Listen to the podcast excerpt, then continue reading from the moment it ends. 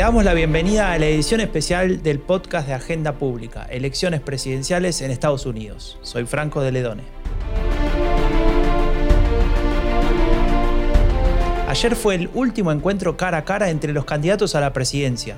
Joe Biden y Donald Trump participaron de un nuevo debate y da la impresión de que el actual presidente no logrará reelegir. Los datos de las encuestas lo dicen, nuestro mercado de predicción también lo dice, y las sensaciones que nos ha dejado este debate de ayer podríamos decir que también lo indican. ¿Ha perdido Trump su última chance? ¿Le queda tiempo para recuperar esos 10 puntos que le lleva Biden? ¿Apuesta algo por fuera de la elección en sí? Por ejemplo, judicializarla. Lo hablamos hoy con el equipo completo de Agenda Pública para esta cobertura especial de las elecciones presidenciales de Estados Unidos. Y abro el juego con nuestra coordinadora editorial, Janina Welp. Janina, comentame, si podés, si querés. ¿Fue esta la última chance de Donald Trump? Hola, Franco. Eh, muy buena pregunta esta, de si fue la última chance de Donald Trump. En un momento nos vamos a centrar en, esa cuestión, pero antes déjame hacer un comentario sobre lo que ocurrió en Bolivia en las elecciones del pasado domingo, porque en el último episodio decíamos, basándonos en las encuestas, y este es un tema que podemos hablar también para Estados Unidos, que el candidato favorito, sin ninguna duda, era el candidato del MAS, Luis Arce, pero que todo indicaba, sugería que la probabilidad de una segunda vuelta era muy elevada, lo que a su vez podía afectar eh, produciendo una unificación de la oposición contra el candidato del MAS y un triunfo de la oposición, encarnada en Carlos Mesa. Nada de eso pasó. También había temor a que se desataran hechos de violencia en caso de haber resultados controvertidos. Y la verdad es que el primer escenario que nos deja el postelectoral boliviano es sumamente positivo sumamente positivo en varios aspectos. El primero es este, de que no, de que no ha habido violencia.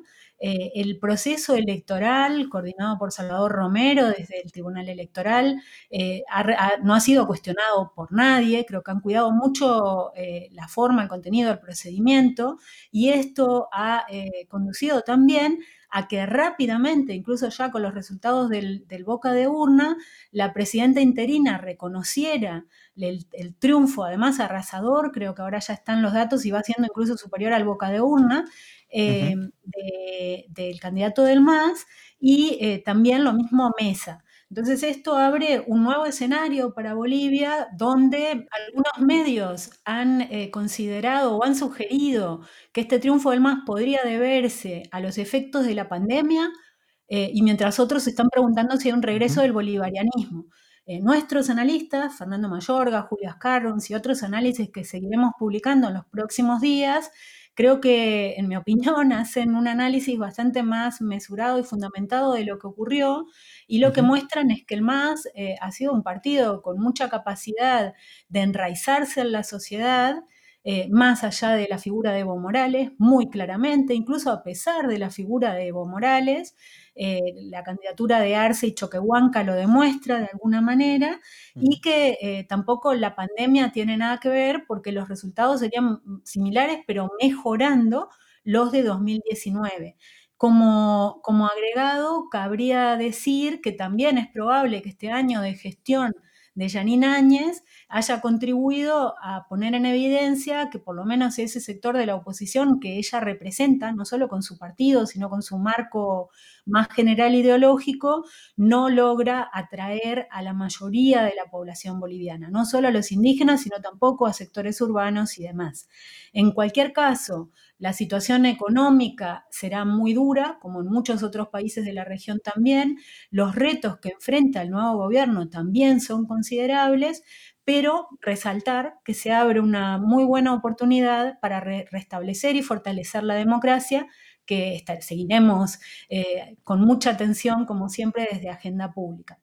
Entonces, eh, dicho esto, sí, ahora creo que podemos volver al norte y preguntarles a, nuestros colegas del equipo de cobertura de las elecciones, a Ernesto Calvo y Alberto López, por este debate que tuvo lugar el jueves a la noche. Eh, no sé, Ernesto, si querés empezar contestándonos o compartiéndonos tu impresión de qué nos ha dejado este debate. Seguro. Primero, hay que reconocer que aún en su mejor comportamiento, Trump es siempre Trump. y eso quiere decir que fue mucho más moderado, interrumpió menos eh, pero igual fue un discurso lleno, un, debate lleno de falsedades, eh, lleno de agresiones. Y durante el debate, eh, Donald Trump hizo varios guiños a su propia base electoral, levantando em, teorías conspirativas que han circulado mucho en Fox News, en Breitbart News, en las cuales se, se dice que hay una computadora que tiene fotos de Hunter eh, fumando crack y, una gran cantidad de transacciones ilegales eh, con Ucrania y con China. Eh, ninguno de esos guiños que le dio a su, a su, base pareciera haber sido demasiado eficaz y de hecho la contestación de Biden respecto de la cuenta en China de Trump y de sus negociados tuvo a mi juicio mucho más efecto. Así que fue un debate sin ganadores, más civil, con Trump siendo Trump como siempre y cada uno haciendo su juego, con 10 puntos de ventaja eh, por parte de Biden, lo que hizo Trump no es suficiente. Así que eh, estos 12 días son simplemente para planear, eh, para pasar el tiempo y llegar a la elección. Y las grandes preguntas no son si algo puede cambiar, sino lo que sabemos, si es cierto, si se sostiene. Alberto, hablando justamente de lo que sabemos y ver si se sostiene, ¿Qué sabemos en relación a los datos? ¿Cómo está la situación? Además de estos 10 puntos que marca Ernesto de diferencia, ¿hay algunos matices tal vez que hay que tener en cuenta? Bueno, yo en principio estoy muy, muy de acuerdo con Ernesto, ¿no? O sea, el debate de ayer fue un debate diferente a los debates que ha habido antes, eh, los que ha participado Trump, incluidos los, los de 2016, en el sentido en el que Trump eh, se mostró más sosegado, más propositivo, sobre todo en la primera mitad. Luego es verdad que empezó a calentarse y, el tono empezó a elevarse también en, las réplicas de, Biden y de las acusaciones. Pero, pero bueno, esto no, fue suficiente. O sea, todos los datos apuntan de las primeras encuestas rápidas que se hacen después del debate que Trump perdió. Eh, sí, o sea, la variancia va de entre 10 y 20 puntos. Según CNN, por ejemplo, son, son 13 puntos por los que perdió Trump el debate. Y, bueno, es un margen más bajo de lo esperado, pero a pesar de eso eh, es una derrota. Eh, y esa derrota no es suficiente para, para, Trump. Como dice Ernesto, ahora la discusión se va a tornar más sobre si los datos que tenemos ahora mismo son datos fiables, se van a comparar eh, todavía más con los datos de 2016 y se va a preguntar mucho más si puede ocurrir lo mismo, ¿no? que, de que todos estemos equivocados y que, y que el, resultado definitivo no tenga nada que ver con las predicciones. Lo que pasa es que es verdad que, que, en esta ocasión primero hemos aprendido 2016 y las elecciones de, este año eh, tienen en cuenta las de aquel año. Y segundo, eh, la ventaja de Biden ha sido superior y más estable en el tramo final de campaña que, la, de Biden, que la de Clinton en, en 2016.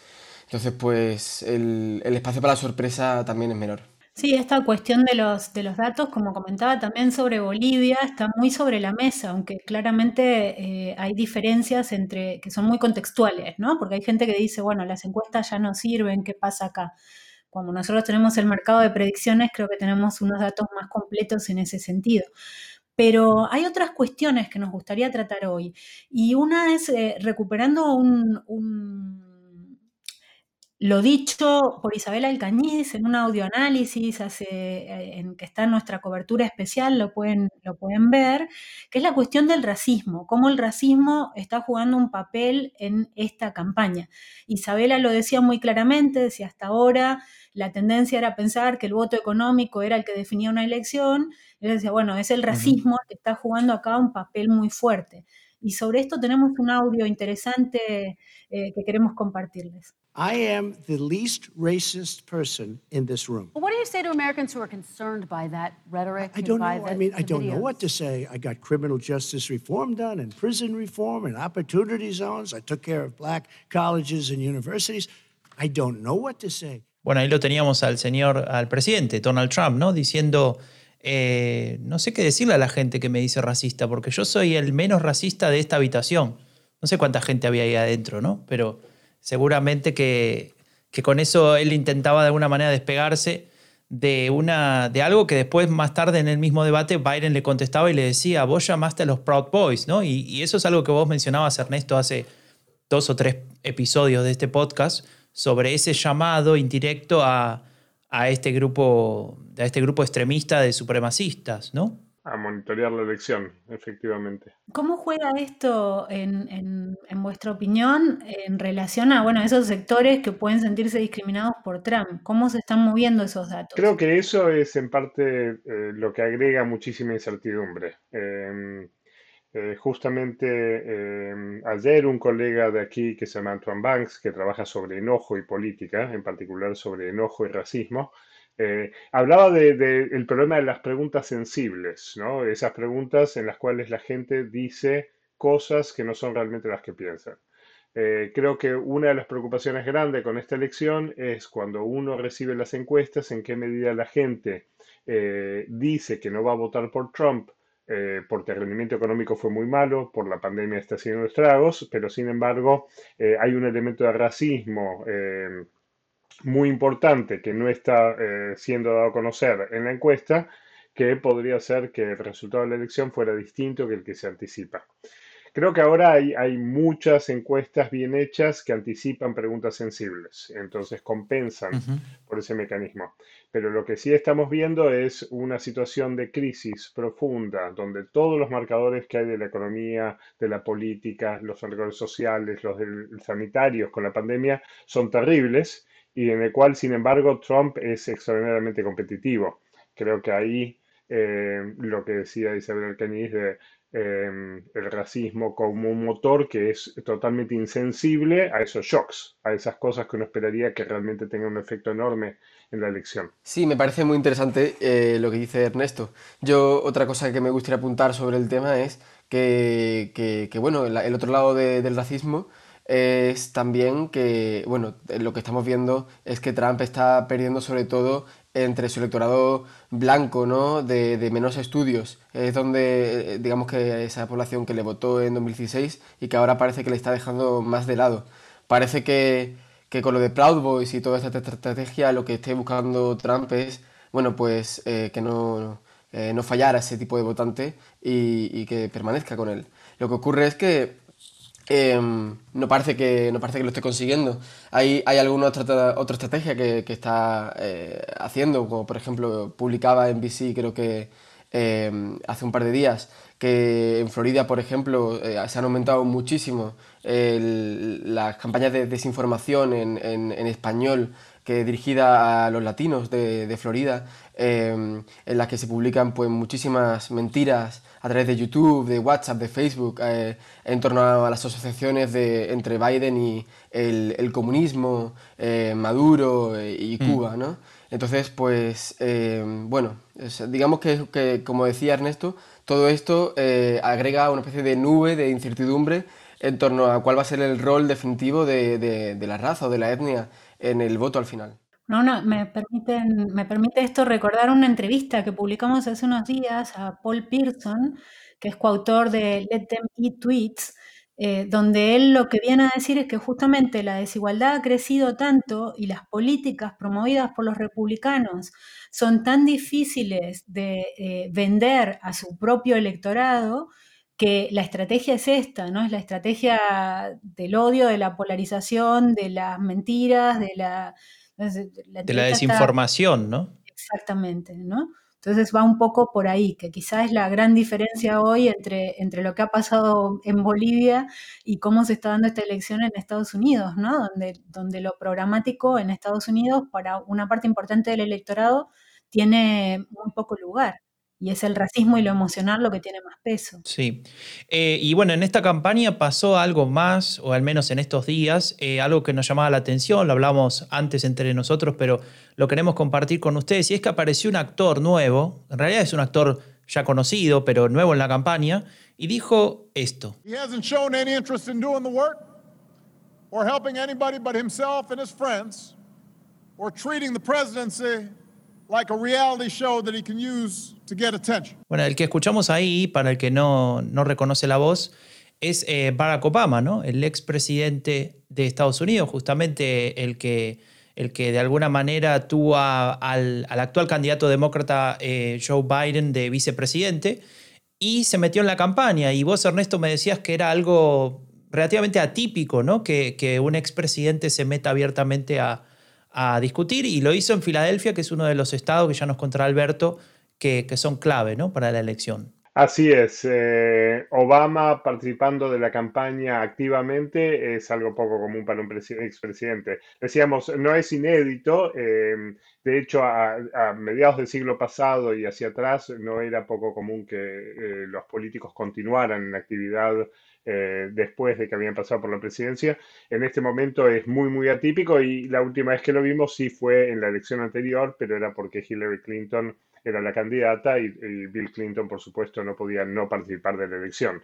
Así que, de hecho, yo fui a un acto de campaña que hubo acá en, en, eh, Maryland, donde Bill Clinton eh, fue el orador principal.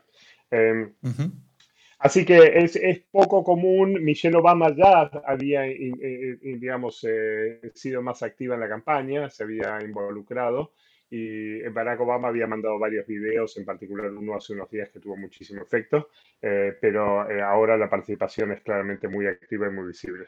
¿Y esto tiene algún efecto en reducir o incrementar el grado de polarización de la campaña? Es interesante porque a pesar del racismo marcado, muy marcado, de la derecha republicana y del trumpismo, Obama es alguien que eh, sigue siendo tan popular que eh, ha estado como fuera eh, de vista, no ha sido el principal blanco de ataque de Trump. Y en el debate ayer, algo que quizá alguna gente notó, fue en un momento en el cual se estaba hablando de la reforma de salud eh, y donde Biden dijo eh, que estaba tratando de destruir Obamacare y eh, lo que Trump trató de decir es, bueno, ahora ya no es Obamacare, ahora es, es, es otra cosa, es Trumpcare, es, vamos a hacerlo mejor.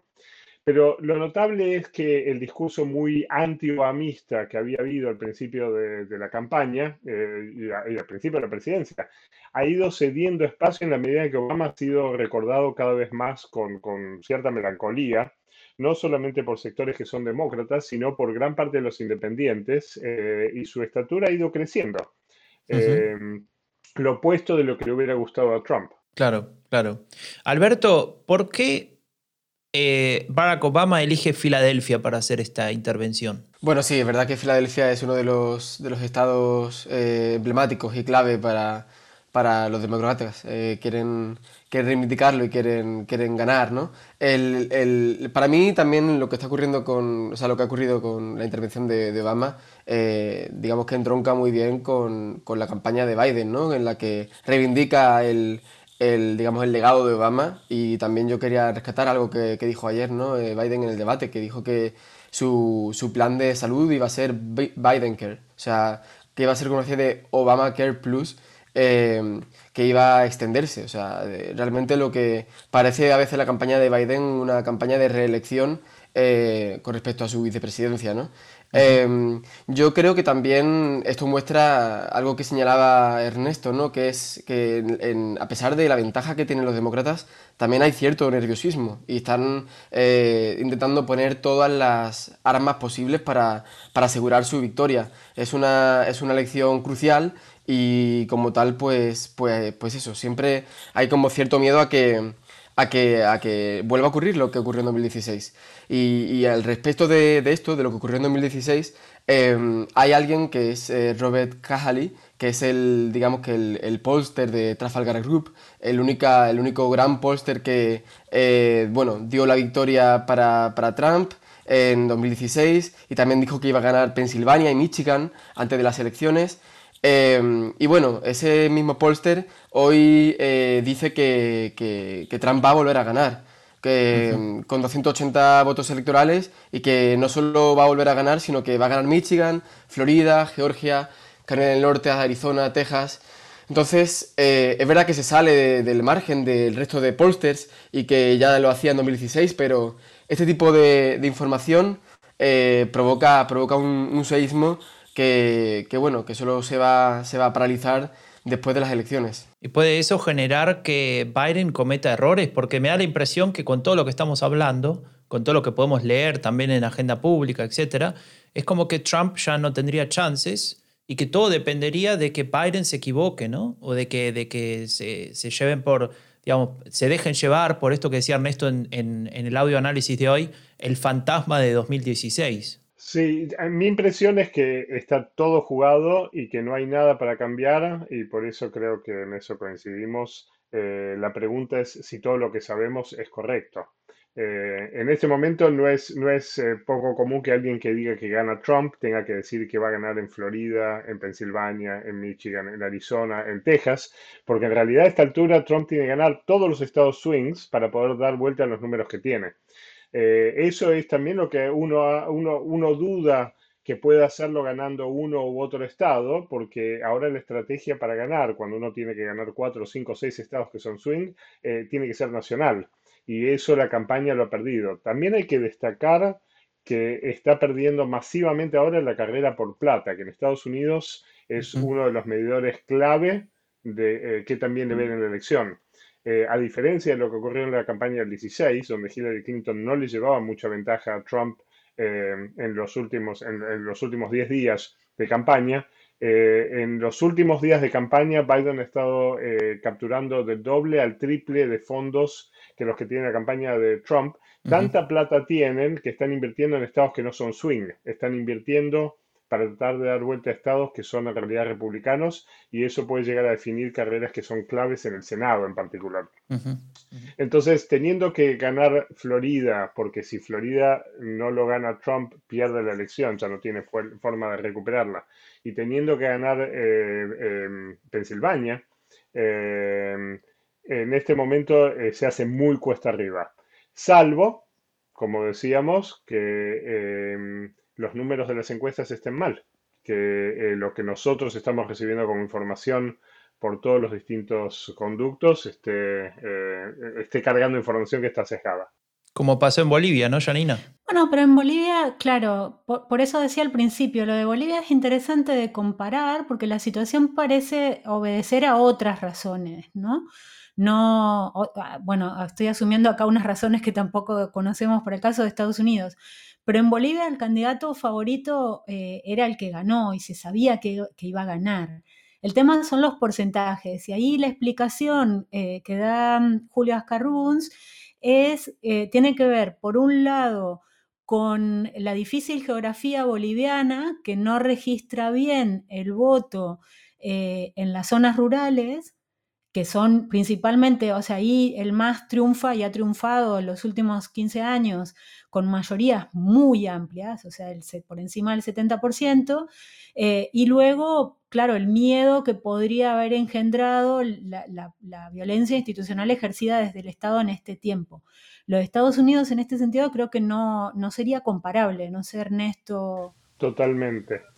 De hecho, había estado charlando con colegas en Bolivia eh, justo antes de la elección. Eh, tenían datos muy claros en las encuestas, a pesar de que hay justamente un sesgo, como vos decís, a no decir por quién vas a votar cuando hay una situación de posible represión y violencia, eh, cuando vas a votar por el candidato que es opositor al gobierno. pero aún así los datos que tenían eran muy fuertes y ellos estaban preocupados con dar a conocer los datos que tenían. De hecho, después de una charla que vi, un gran estudio que hizo, eh, que hicieron unos colegas, eh, tuvieron mucha reticencia a decirlos públicamente cuando se hizo la presentación, sino que iban a hacer un lanzamiento sobre los datos eh, y estaban preocupados sobre cuál iba a ser la recepción. Entonces, aún cuando no hubo violencia, era un gobierno de facto, era un gobierno que venía de una interrupción constitucional em, em, eh, que ejerció violencia, ejerció violencia contra eh, una gran cantidad de actores opositores, eh, persecuciones judiciales, con lo cual el contexto de Bolivia es claramente distinto. Siempre es muy difícil hacer encuestas en contextos de autoritarismo y represión. Sí, acá volviendo un poquito al tema de los swing states, el, uno de los estados claves, ustedes lo han dicho muchas veces, es Florida. ¿Y ahí qué pasa con el voto latino, Alberto? Bueno, en, Florida el voto latino tiene, es, sui generis, eh, diría incluso distinto al voto latino en, otras, digamos, en otros estados en los que tiene un marcado carácter demócrata, o sea, en estados como Nuevo México, incluso en Texas, California, el voto latino eh, suele ser eh, ampliamente demócrata. En, bueno, en Florida lo que ocurre es que también la composición del voto latino es distinta. Hay una población tradicionalmente bastante amplia cubana, hay también un porcentaje también creciente de venezolanos. Y, bueno, está dentro del voto latino, el, voto de, de los venezolanos y de los cubanos, sobre todo en Florida, tiene un componente mucho más ambiguo. O sea, por, digamos que dependiendo de, las elecciones, eh, han dado su voto a, uno o a otro, sobre todo los venezolanos. Los, cubanos suelen votar eh, republicano. Entonces, en estas elecciones hay bastante incertidumbre. Eh, como decía antes, la, campaña de desinformación es bastante amplia en Florida en torno a las asociaciones entre Biden y todo lo que tenga cierta huella de, socialismo, de comunismo eh, eh, y, de, presidentes como, como Maduro. ¿no?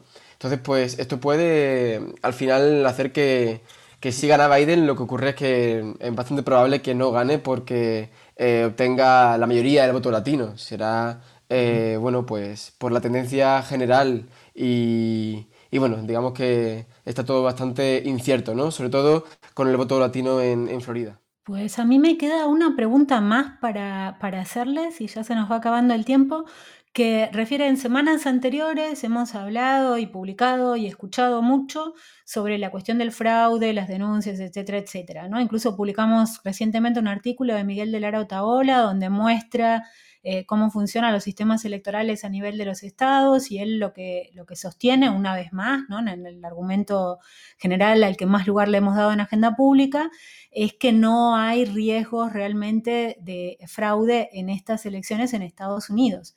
Y de vuelta trayendo a colación el caso de Bolivia, que era otro de los miedos, porque hubo un debate presidencial donde varios candidatos no eh, acabaron de pronunciarse ante la pregunta de si reconocerían los resultados si les fueran adversos, cosa que infundía eh, mucha incertidumbre y temor, aunque finalmente eso no ocurrió para nada, dichosamente.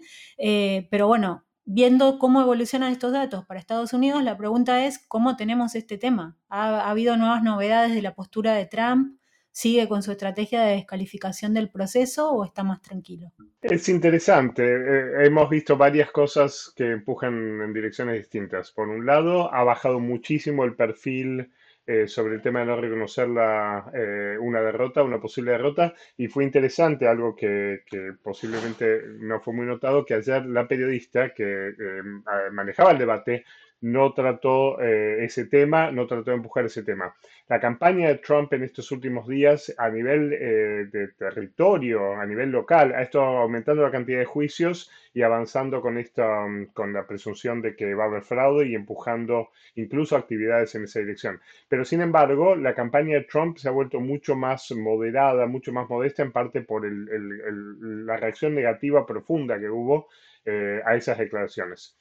Por otro lado, eh, en estos días ha estado empujando muchísimo eh, al Departamento de Estado, al Departamento de Justicia y al FBI para que inicien acciones legales contra Biden y contra Hunter Biden. O sea que el intento de afectar la elección eh, sigue muy, eh, muy vigente, pero es, es, interesante que ha bajado mucho, por lo menos, la denuncia explícita de no reconocer, eh, o sea, de, la elección siendo fraudulenta y de no reconocer los resultados. Sigue diciendo que es fraudulenta, pero toda la discusión sobre si va a aceptar la, la posible derrota eh, ha quedado fuera de campaña en estos días. Eh, esto no quita que seguramente Trump, eh, tras las elecciones, luche en los estados en los que el voto por correo, según, es, según él, es deslegítimo, pero es probable que, sí, que haya bajado el tono y que a lo mejor haya puesto un límite en, en la guerra que pueda que podría hacer si, si, si, pierde las elecciones.